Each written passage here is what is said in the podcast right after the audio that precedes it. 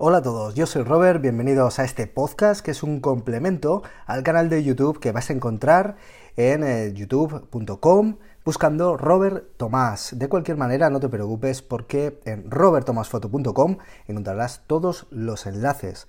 Aprovecho para recordarte que los talleres de fotografía urbana, de composición, de narrativa visual, de retratos en exterior están ya publicados para las eh, ciudades clásicas de Zaragoza, Barcelona, Madrid, eh, Bilbao, Sevilla, Valencia, un montón de lugares a los que te recomiendo visitar en robertomasfoto.com para encontrar el taller que más encaje para compartir un grupo conmigo y seguir desarrollando y aprendiendo la fotografía. Comenzamos. Graham Watson es un fotógrafo británico que eh, ya en el año 1977 comenzó su andadura en una, pues bueno, unas casualidades de estas que de repente vas ahí con tu cámara que casi casi recién has estrenado, entre comillas, y haces una foto increíble de un gran campeón como es Eddie Merckx en los Campos Elíseos en 1977, como digo. Desde entonces hasta este año pasado, en el Tour Down Under de Australia, Graham Watson ha estado fotografiando todo tipo de carreras, ya sean eh, grandes vueltas, carreras de semana, grandes premios, criteriums, clásicas, mundiales, ciclismo en pista, olimpiadas, todo lo que tenía relación con el mundo y el apasionante mundo de la bicicleta. Yo reconozco que soy un apasionado absoluto del ciclismo desde que era un niño pequeño. Y encontrar a grandes, eh, grandes fotógrafos que también comparten contigo esa gran pasión por la bicicleta y que encima han basado su carrera en el mundo del ciclismo, la verdad es que a mí me, vuelve loco. Graham Watson es muy famoso por eh, sus grandes instantáneas, por ser uno de los pocos fotógrafos que han sido nombrados fotógrafos oficiales de la Unión Ciclista Internacional. Además, por supuesto, de trabajar en grandes eh, y renombradas publicaciones de todo el mundo, porque Graham Watson no solo ha publicado en medios ingleses, sino que también ha hecho grandes trabajos con eh, periodistas de todo el mundo, ya sean franceses, españoles. Veréis fotografías de Graham Watson relacionadas con el ciclismo prácticamente en todos, en todos los lugares. Graham Watson se, ha jubilado a los 60 años, pues después de pensarlo durante un tiempo, Graham Watson lo ha dejado. Lo ha dejado aludiendo a que pues con 60 años ya no se siente eh, suficientemente rápido con los suficientes, eh, digamos, reflejos para capturar las imágenes que él en su mente visualiza.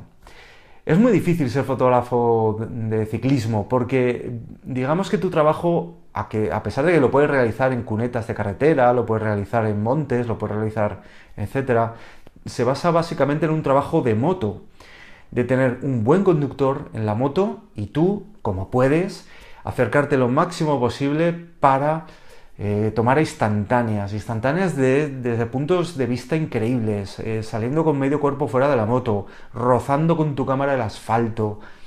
La verdad es que es increíble. Y Graham Watson además tiene un gran trabajo, y lo, estaréis viendo en las fotos que estoy poniendo de, él, tiene un gran trabajo con los angulares. ¿no? Al final el ciclismo eh, no deja de ser un, ciclismo, un deporte que ya sea por la televisión, ya sea, pues bueno, pues cuando estamos en la carretera viendo las carreras, que vemos un poquito de lejos y el angular nos mete dentro de la acción, nos mete de lleno en ese ambiente ciclista y nos traslada, yo creo, a lo que, a lo que pocos eh, fotógrafos han conseguido transmitir en todos estos años, ya estoy hablando de los años 70.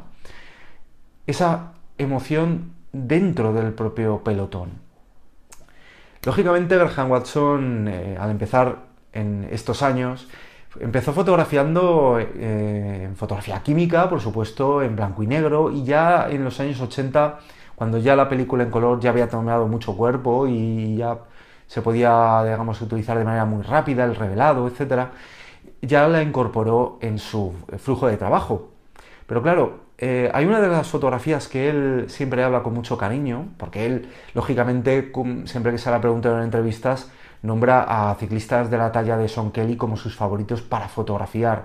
Gente como Miguel Indurain, gente como Vincenzo Nibali, gente como Logan Fiñón, como Greg Lemon, como Perico Delgado, gente, mm, pues bueno, Francesco Moser, ciclistas de todas las épocas que, han sido increíbles, incluso de los últimos, ¿no? Pues retiradas como Tom Bonen, Fabián Cancellara, y estuvo él.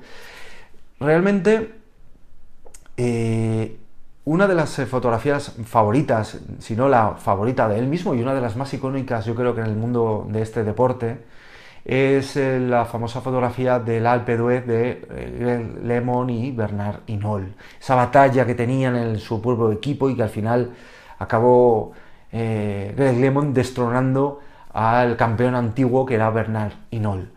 Esta fotografía es muy curiosa porque además de dispararse en carrete, se utilizaba flash. Claro, había que tener una gran destreza y maestría para clavar fotos con flash, con carrete, de, en ese movimiento frenético, buscar el momento, la acción, la composición. Graham Watson, por ahí, eh, ha sido uno de los que más ha inspirado al resto de fotógrafos eh, ciclistas. Él siempre dice que, particularmente y fotográficamente, eh, su favorito ha sido Sean Kelly. Son Kelly eh, fue un ciclista pues bueno, que daba mucho juego porque era muy bueno prácticamente en todos los terrenos. Pero eh, que él, si tuviera 20 años, se quedaría con Bradley Wiggins. Bradley Wiggins, para el que no lo conozca, es un supercampeón. Cinco veces medallista olímpico de oro en ciclismo en pista. Ganador del Tour de Francia, recordman de la hora. Eh, campeón de la Dauphiné Libre. campeón de, bueno, medallista olímpico. Cosas eh, y además es un tipo muy peculiar, ¿no? Muy misterioso, muy, muy peculiar. Para el que lo conozca y siga el ciclismo lo sabe. Y él, pues bueno, eh, en, su despedida, que podéis ver en la carta que dejó escrita en su página web, eh, grahamwatson.com, al cual lo remito y os pongo el enlace, por supuesto, en la descripción del vídeo, cuenta cosas sobre su vida, sobre las carreras, sobre cómo el Tour de Francia es tan claustrofóbico. Tour de Francia que empieza mañana, día 1 de julio y cómo disfrutaba él de, las carreras. Mm, técnicamente él siempre disparó cuando ya pasó, bueno, eh, incluso en la época eh, química con, carrete disparaba en Nikon eh, y prácticamente si leéis un poquito sobre él ha, manejado todos los modelos de alta gama de Nikon, tanto los analógicos como luego ya pasando por todos los grandes modelos de, la era digital, acabando en su última cámara que fue la Nikon D5. Una cosa curiosa y que llama la atención es que una de las de sus pesares ahora que se jubila es que no va a poder comprarse lo mejor de lo mejor eh, fotográficamente hablando. Claro, antes podía y debía, ahora era más complicado. Claro, fotografía deportiva como la de él, eh, necesitas eh, cámaras que sean muy seguras, que sean muy robustas, que tengan un gran autofoco. Sin embargo, fijaos qué curioso, en los años 80 él eh, reconoce que se pasó al enfoque automático. Estamos en los años 80-90. Se pasó al enfoque automático. Fijaos lo que es en un deporte tan y en una moto, encima él de una moto, clavar fotografías con enfoque manual. Eh, de nuevo, pericia, pericia, destreza, talento, trabajo. Muy, muy interesante. Y él incluso esas primeras veces que utilizaba el enfoque automático se sentía como un poquito como engañando, ¿no? Como, como estoy haciendo trampa. Qué, curioso, ¿no? Al final ahora, imaginaos, ¿no? ¿Qué haría un fotógrafo deportivo sin esa velocidad de autofoco? Por eso siempre se habla de comprar los modelos más evolucionados. Y él, sin embargo, y los fotógrafos de antaño, pues disparaban en manual. Curioso, curioso. Ya os digo, la vida de Graham Watson, un gran fotógrafo que se retira, os invito a investigar sobre su obra y su vida, muy interesante y sobre todo si os gusta el ciclismo es un imprescindible. A mí me encontráis en Instagram en Robert F y en mi página web en robertomasfoto.com hablando de fotografía. Nos vemos. Chao.